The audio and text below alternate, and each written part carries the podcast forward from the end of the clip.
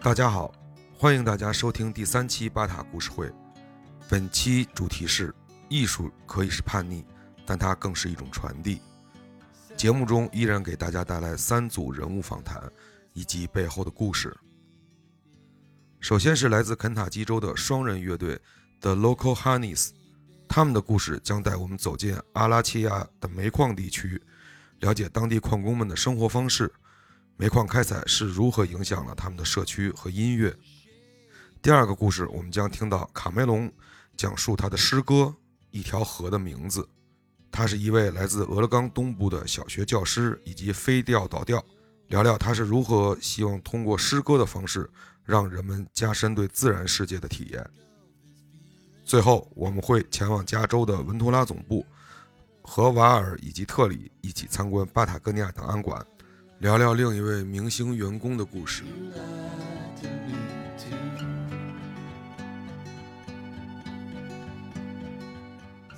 我觉得我成长的地方是世界上最特别的地方之一，那就是肯塔基州的东部。就气候而言，那是热带的雨林，有很多郁郁葱葱的绿色，很多杜鹃花，还有山桂树。这里布满了砂岩和石灰岩悬崖。这也是为什么红河峡谷被称为美国东部的攀岩圣地，全世界都知道它。那里真是一片美丽的风景，有很多的山脊线，布满了大大小小的溪流。我认识的大多数人或多或少都在小溪边长大，肯塔基河和红河都流经我的家。蒙大拿·霍布斯是当地乐队 The Local Honeys 的一员，他和他的队友琳达经常从家乡的风景以及当地人身上寻找艺术的灵感。啊，首先，这个两位乐队的成员分别跟听众打招呼。哎，大家好，我是琳达。另一位说，大家好，我是这个蒙大拿·霍布斯。我们两个人组成了一支双人乐队，叫做 The Local Honeys，来自肯塔基州。那么，我们首先来听一首他们乐队的音乐吧。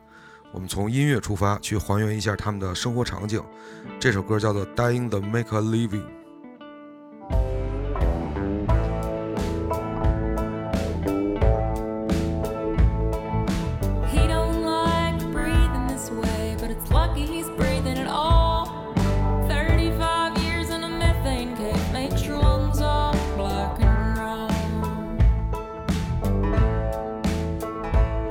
琳达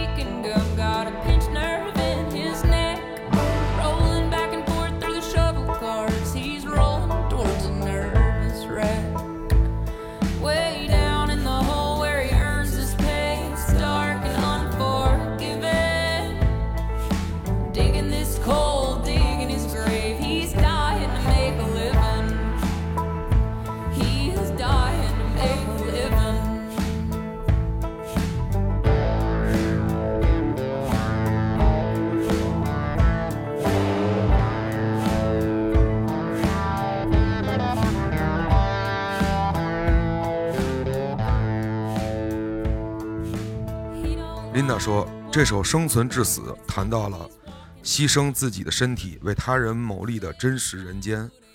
啊，在一个狭窄的地方，一个危险的地方，长时间弯腰工作着，身体心灵受到了压力。他不喜欢这样的生活方式，但活着已经很幸运了。”歌词是这么写到的。那么接下来，主持人问道：“你们的音乐风格被形容为传统的肯塔基音乐。”对于不太专业的人来说，能给我们讲讲传统肯塔基音乐是什么吗？还有你们在音乐中想表达的主题是什么？这个蒙大拿说，肯塔基传统音乐本质上就是民谣，我认为它是一种真正形式上的美国音乐的代表，就像爵士乐一样，是所有不同文化的大熔炉，是普通人创作的音乐，也由普通人来传承。民谣从来就不是真正意义上的表演性质的音乐。它可以是家庭聚会上的娱乐项目，可以是在家门口的门廊上随意的演奏，可以在葬礼上演奏，在广场舞中演奏，或者朋友们聚餐时，哎，弹上这么一段。民谣也是一种社区音乐，是本地文化的一部分。每个人都会唱歌，每个人至少都有一首他们会唱的歌，或者他们可以在某个乐器上弹奏几首熟悉的曲子，就像一种社区元素。演奏技巧并不重要。但当然，你特别擅长乐器，那肯定很棒嘛。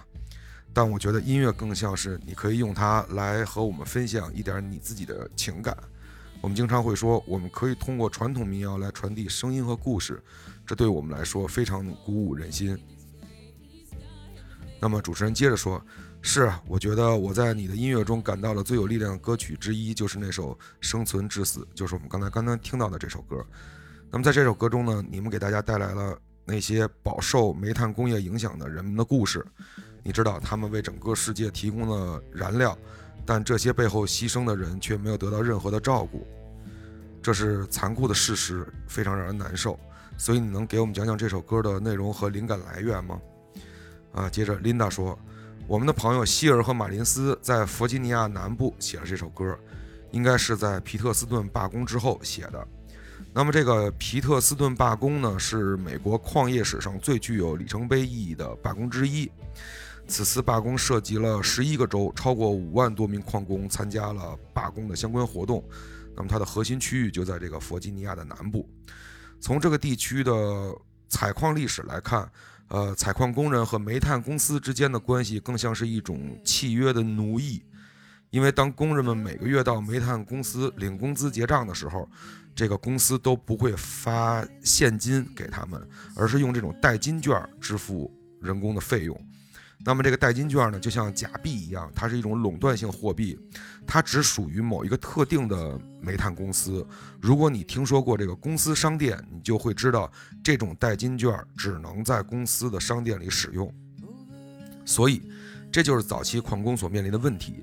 年复一年，美国矿工联合会也一直在与这些肮脏的事儿做抗争，这是一场持续不断的战争。那么说到这首歌，这个《生存至死》这首歌对我来说有更多的关于深度挖掘的意义。它所谈论的是呼吸。现在这个尘肺病流行啊，病例数量已经是有有记录以来最严重的了。不仅如此，人们患病的速度也比以往快了很多，因为这个空气中的二氧化硅产生的速度加快了，会产生更多更细的这个呃煤尘颗粒。人吸入这种颗粒以后，进入肺部时，身体将永远不会代谢掉这样的有毒颗粒，所以它不断的在肺部啊留下了这个伤疤。幸运的是，还有人在为此啊努力抗争着，还在继续为矿中争取权利，特别是在医疗保健还有工人权益方面。生存至死这首歌也是在谈论一些人在牺牲自己的身体来为别的人赚钱。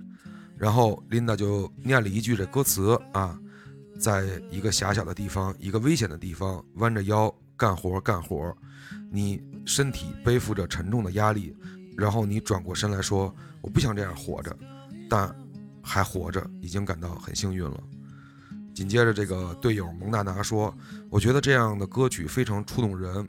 通过这样的音乐，将这个世界上很多命运相同的人联系了起来，或者他们也是工人阶级的一部分。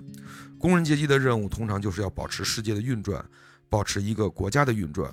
无论他是运输工人、修铁路的工人、呃煤炭工人，所有这些工业和工厂等等等等，他们没时间、没空间，也没有能力说什么。”他们更没有权利大胆地发出自己的声音，说出他们痛苦的经历。然后琳达说：“这首歌把一切都联系在一起了。这不光是煤炭的问题，那首歌的确是从煤炭工人角度来写的，但是它与很多行业都息息相关。我举个例子，我的父亲是一个烟草种植者，是自杀率最高的一种农民，尤其是在上世纪八九十年代，当时在这些小型农业社区会使用一些杀虫剂。”那么这些杀虫剂中呢，含有很多化学物质，导致了农民的这个精神疾病。那我的父亲也是因为这样的原因失去了自己的生命。你知道，作为一个农民，这种案例在我们的家乡一点都不稀奇。啊，接着蒙大拿说，煤炭工人们都觉得这是一份充满自豪感的工作，因为工人们会认为他们为世界其他的地方带来了动力而感到自豪，但这个前提却是牺牲了自己的身体。煤炭工人过着城市的生活，他们在这个地区做着所谓的好工作，即便是牺牲了自己的身体。那么，二零二二年七月，肯塔基州东部遭受了大规模的洪水，摧毁了整个城镇，我们的社区也遭殃了。直到今天，它仍在重建当中。呃，那么当时我跟琳娜正在巡演的路上，对琳达说：“巡演期间，我们听说家乡的洪水泛滥了，我们俩都惊呆了。当时我们正巧开车穿过这个怀俄明州，很晚才到蒙大拿州的一个小城镇。当我们醒来时，看到的第一件事就是灾情的照片儿，朋友和家人发给我们的照片。我们喜欢的那些地方都被洪水淹没了，只能看到屋顶从水面上面露出来。洪水摧毁了一切，我们赶紧联系身边的人，以确保每个人都安全。”此时此刻，我们和社区以及家人都紧紧地联系在一起。但是我们面对这样的灾难感到太无助了。那天晚上我们还要演出，我们一晚上都感觉到恍恍惚惚的，感觉自己甚至帮不到家人和朋友，帮不了任何人。所以你懂的，我们唯一能做的就是利用我们的音乐平台分享所有的资源。乐队不仅在社交媒体上分享连接，为灾难中的人筹集资金，引导人们来参与救援服务。他们还分享歌曲来鼓舞人们的精神。然后蒙大拿说：“有一件事儿我知道，我能做的就是把车停在路边儿，有美丽的景色，放一首歌，然后在网上发布所有的资源，人们可以很容易的点击连接听歌，为灾区的人们汇款。我们当时选了一首简单又人人都知道的歌曲，叫《Keep on the Sunshine Side》，歌词里边也有对于洪水的描述。啊，随即琳达也念了一下这个歌的歌词。”今天，风暴疯狂地向我们袭来，粉碎了我们每个人真实的希望。但乌云和暴雨终将过去，太阳再次升起，仍然如此明亮而清澈。让我们以希望之歌迎接每一天。无论此刻的阴晴圆缺，我们永远相信我们的救世主，他一直会照顾到每一个人。然后，这就是我们想要传递给灾区最完美的信息。让我们用一首希望之歌来迎接每一天。从我们当时的情况来看，我们也只能做这些共享资源，所以我们只是想带给人们一些东西，可以暂时的放松一下。随后，琳达说：“我让我们振奋的是看到了灾区的人民真正的团结起来了，他们想到了很多好办法，比如我记得有一个比较有意思的例子，就是当时道路都被洪水摧毁了，甚至连 ATV 都开不过去。”就 ATV 就是那种四轮的那种越野的摩托车，啊，有个年轻人，他就把马都集合了起来，然后集合这些会骑马的人为大家送食物，他们在马背上送给个婴儿用品和水，这是我见过最酷的事情了。他们都是志愿者，他们会骑马挨家挨户的询问，如果找到病人，就问他们需不需要药物，或是派这种会骑马的护士去看望病人。人们总会找到办法去帮助别人，这真的让我受到了鼓舞。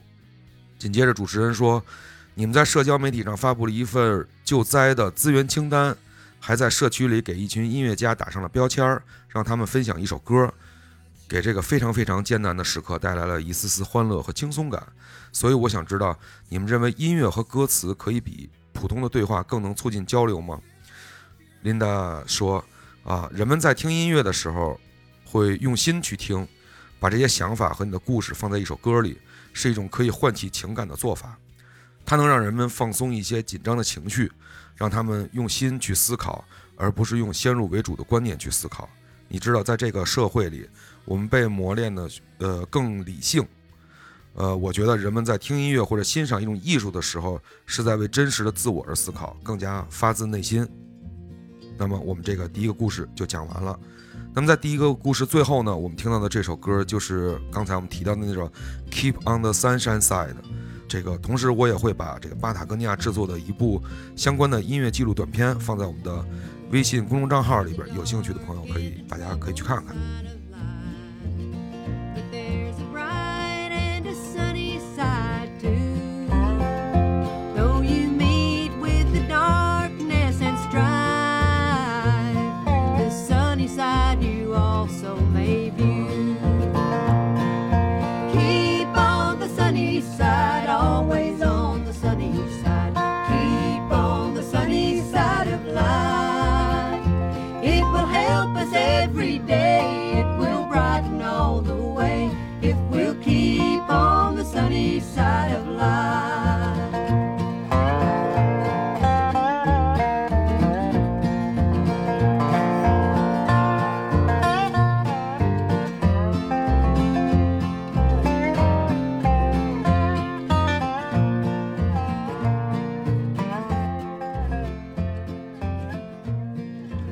第二个故事呢，是关于诗歌、河流与飞钓的。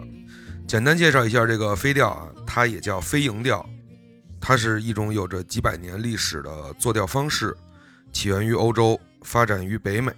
那么最近几年呢，在国内也日渐火热，越来越多的这个户外爱好者选择开始接触飞钓这项运动。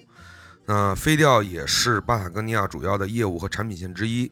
我们的公众账号里有很多关于飞钓相关的文章以及活动，啊，有兴趣的朋友可以去了解一下。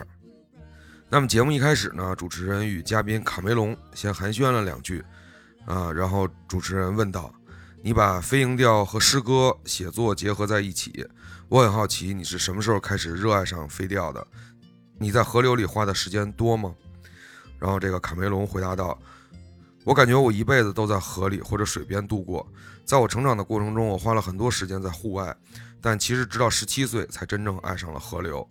呃，我有一个朋友，他叫科里，是第四代的伐木工人，是他带我入的飞钓的坑。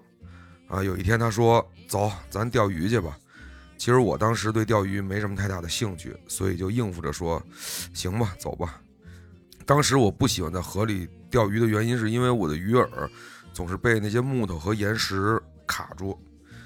然后我感觉钓鱼没什么意思，但是我那朋友他整天都在钓鱼，直到有一天我们钓鱼快结束的时候，我说我歇会儿，我看你钓会儿吧。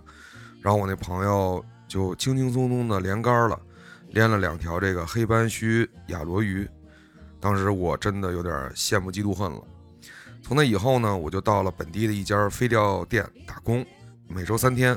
就这样，慢慢的呢，我就开始系统的接触这个飞钓，最后呢，竟然成为了一名这个飞钓向导。那我给大家简单介绍一下这个飞钓向导这项工作啊，啊，飞钓向导也叫这个渔猎导钓，就是有点像咱们这旅游啊，就是导游的意思。就这种工作呢，需要对当地的河流环境、物种、气候以及地理都有着非常深刻的理解啊，才能做这么一份工作。那渔猎导钓呢，也需要政府发放的这个资格证书，有的地方是几年一次，有的地方是一年一次。那么接着呢，这卡梅隆接着说啊，有段时间我几乎天天都在水里度过，啊，一年三百六十五天，当时大概有。二百五十天左右的时间，我都站在水里飞钓啊！从那个时候起，我就真的入坑了，爱上了河流，也爱上了飞钓这项运动。恰恰同时，我也一直在进行诗歌的创作，所以我就把这两种爱结合在了一起。飞调和诗歌的结合真的非常适合我。主持人继续问：“那在河里是什么样的感觉呢？河流带给你了什么？特别想知道你在河里的感受是怎么样的。”卡梅隆回答道：“说水本身就非常神奇和不可思议啊！无论你给水多大的空间，它都会被水填满。我喜欢水占据所有空间的感觉啊！水也会雕刻形状。对我来说，在河里总有这样的律动啊！你可以感到一种生态。无论河流里还是河岸上，都孕育着非常丰富的生命。每条河都有不同的性格、不同的感觉、不同的气味，都不一样。所以对我来说。”对于河流的探索真的是太有意思了。主持人接着问：“我注意到你的笔记中，你描述了你与自然的经历，啊，从崇敬娱乐到谦卑倡导，以及自然世界与人类世界拥有平等发言权的想法。我觉得这个说法太酷了，可以为大家解释一下吗？什么是同人类创造的世界持有平等的权利？”卡梅隆回答道：“我想说的是，这是一个完整的问题啊，对于我个人来说非常重要。比如，我们来想想一个人的生命以及一个人生命里本身蕴含的这个能量，有多少能量是被扩展和使用的？有些人精力非常充沛啊，他们选择爬山、皮划艇漂流或者滑雪，而我呢，就是非常喜欢在这河里钓鱼啊。这一切都非常耗费精力，并没有什么错。这是一个充满欢乐和友情的地方。”还有不可思议的经历，有高潮也有低谷，这些都加深了我们对生活的理解。尤其是成为一名渔猎导钓以后，你开始慢慢的意识到自己的影响力。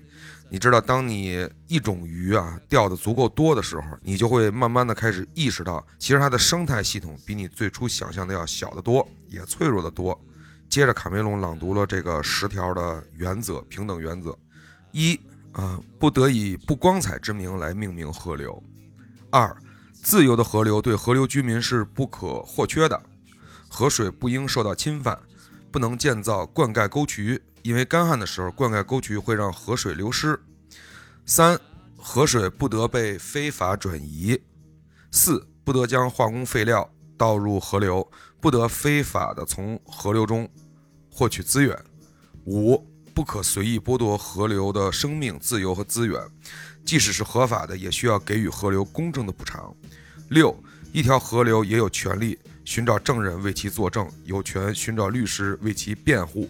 七、河流有权寻找陪审团。八、洪涝区域及活水百尺内不得对河流进行开发。九、自然法基本原则：河流的权利不能被剥夺。十、河流不应被命名，河流会比一个名字更持久。那么接着呢，主持人继续问道说。呃，我觉得你的诗啊，它有一首诗啊，叫做《一条河的名字》。这个这首诗里呢，写满了关于公平的概念。你把这条河描述成一个拥有权利的人。你是什么时候开始欣赏和理解河流的？还有河流生态系统中的那些生物？哎，卡梅隆回答道：“几年前在新西兰，我读到了一篇关于河的文章。啊，毛利人给一条河赋予了人的权利。我就想，如果这事儿发生在美国是什么样的呢？”如果作为美国文化的一部分，我们去承认动物、植物所有的这些东西都有发出自己声音的权利呢？如果我们能让人类和这些环境和生物对话呢？就我们做环保其实已经很长时间了，但如果我们从现在开始讨论我们和他们的平等关系呢？我认为这在很多地方都在发生，在很多地方都是积极的。不同的群体，尤其是利益群体，围坐在桌子旁边讨论我们的种种资源。当然，它不仅仅是一种资源，而是我们与它建立关系时很多要考虑的东西。然后接着，主持人朗读了一下卡梅隆的诗歌，呃，一条河的名字的开场白，这也是主持人最后一个问题。他说：“呃，诗歌的内容如下啊，假如有一天人们睁开眼，忽然醒悟，一条河流的名字并非人类所给予，而是我们得到了他的默许。我很好奇，给我讲讲，河流要我们取什么名字呢？”卡梅隆说：“我想告诉你，你这个发问就是问题的所在。如果我们问这个问题打开了与河流和这个地方的关系，那你会选择叫什么名字呢？”我喜欢这个问题的原因是因为它永远没有答案，但这个问题会让你走上另外一条路，开启一种思考的方式，一段非常重要的人与自然的旅程。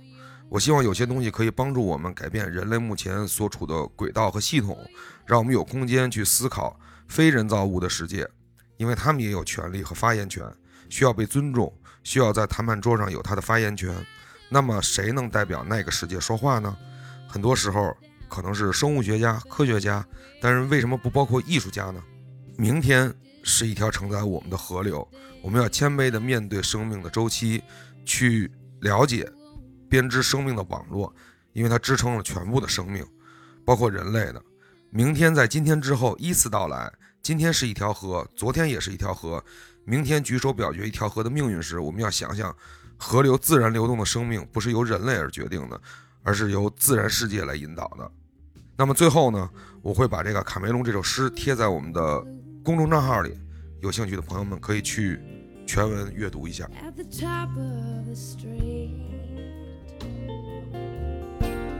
He will lead you on down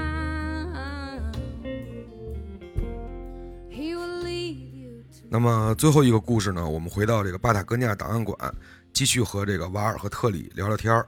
那么这个故事的主角呢，不仅是一位这个巴塔哥尼亚举足轻重的老员工，他也是一位这个艺术家，一位出色的制图制版师。那么主持人就说，我们的档案馆里啊，收藏了很多巴塔哥尼亚的衣服和装备的原型产品，还有夹克、有涉水鞋、九十年代的运动外套，还有很多早期的这个照片档案。当然也有一些非常漂亮的插画，是由我们以前的这个制图制版师叫做汉范制作。这应该是一位东南亚裔的这个艺术家啊。那么说这个汉是谁呢？可以给我们介绍一下吗？呃，这个瓦尔回答道，说是汉是以前是我们的一位制图制版师，他从1983年开始呢，就为这个巴尔格尼亚工作，负责一些非常复杂的项目。那么其中一个项目呢，就是这个飞钓的马甲，哎，也是这个他设计出来这个巴尔哥尼亚的第一件飞钓马甲。那在上一个故事中呢，我们也提到了这个飞钓产品啊，是巴塔哥尼亚重要的一个产品线，因为这个创始人伊旺就是一位重度的飞钓爱好者，所以这件钓鱼马甲呢，伊旺也参与到设计中来了。他们的工作流程是这样的，就是汉去理解伊旺的这个需求，然后把这个原型画出来，每一个细节呢都经过两个人的仔细沟通。那么，以望竖起了大拇哥表示同意的时候，汉就会着手把它画出制作图，然后和这个裁缝部门合作，制作出了一个第一个原型产品吧。后来档案馆成立了，我们在收集藏品的时候呢，汉带着一个素描本来找我们，里面大概是一百多幅他的素描作品，那其中也包括我们刚才提到的这个钓鱼马甲的原始蓝本。其他的呢还有很多这个别的产品的原始草图，我们特别珍惜这本画册。现在这本画册已经成为档案馆里的一件瑰宝了。然后特里呢还在从画册里边选了六幅具有代表性的设计草图，把他们打印成这个巨型海报贴在这个档案馆里。所以现在当你走进来的时候，你一眼就可以看见这六幅的巨型海报，你也可以看到这个汉的这个介绍。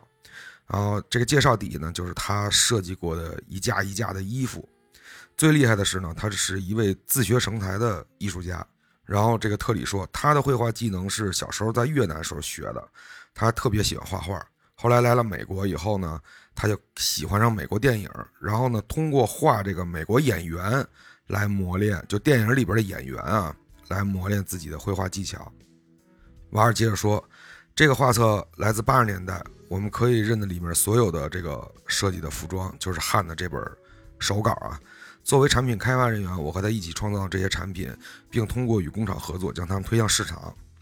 然后这个特里的眼光特别出色，啊，他选了这个六幅特别具有代表性的画打印出来啊。他之前就说过，这些设计图以及插画应该挂在墙上为大家展示。然后主持人接着说，我喜欢这些画的原因是那些草图的这个立体效果特别好。比如说这个短裤的褶皱、阴影啊，层次都表现的特别淋漓尽致，呃，就像这个电脑 3D 软件生成出来一样。但是呢，这些都是通过汉这个双手画出来的。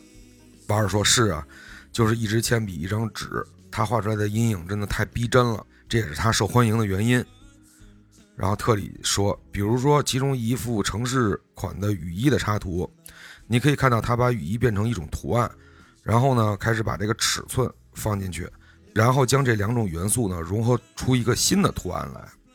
然后瓦尔继续说，他和我们共事了很多年，是一位非常值得信赖的制图制版师，和这个以望的关系也非常密切，因为他能把以往的所有构想变成现实。后来呢，随着时代的发展，汉又去自学了这个 CAD 设计软件，之后他又成长为一名出色的 CAD 制图师。直到二零一九年，他从巴格尼亚退休了。主持人问：“你们把他们的那个插画打印成海报啊，挂在档案馆里展出，是对他的一种致敬。他是这个品牌的基石之一，但是聚光灯呢不一定打到他的身上，所以档案馆里的这些巨幅海报是对他工作的一种尊重。所以后来你们邀请他来，当他看到海报时的反应是什么样的呢？”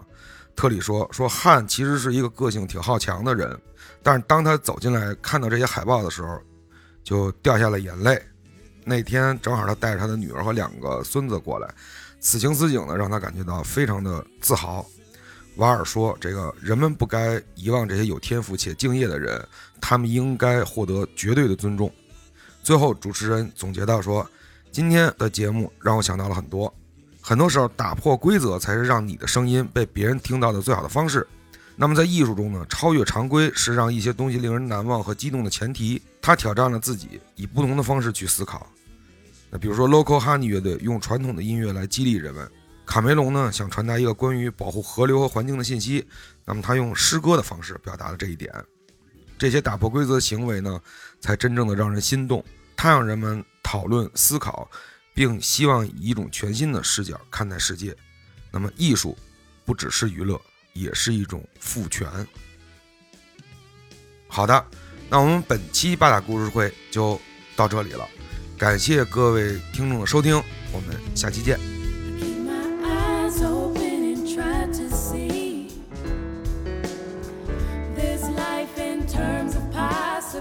uncertainty.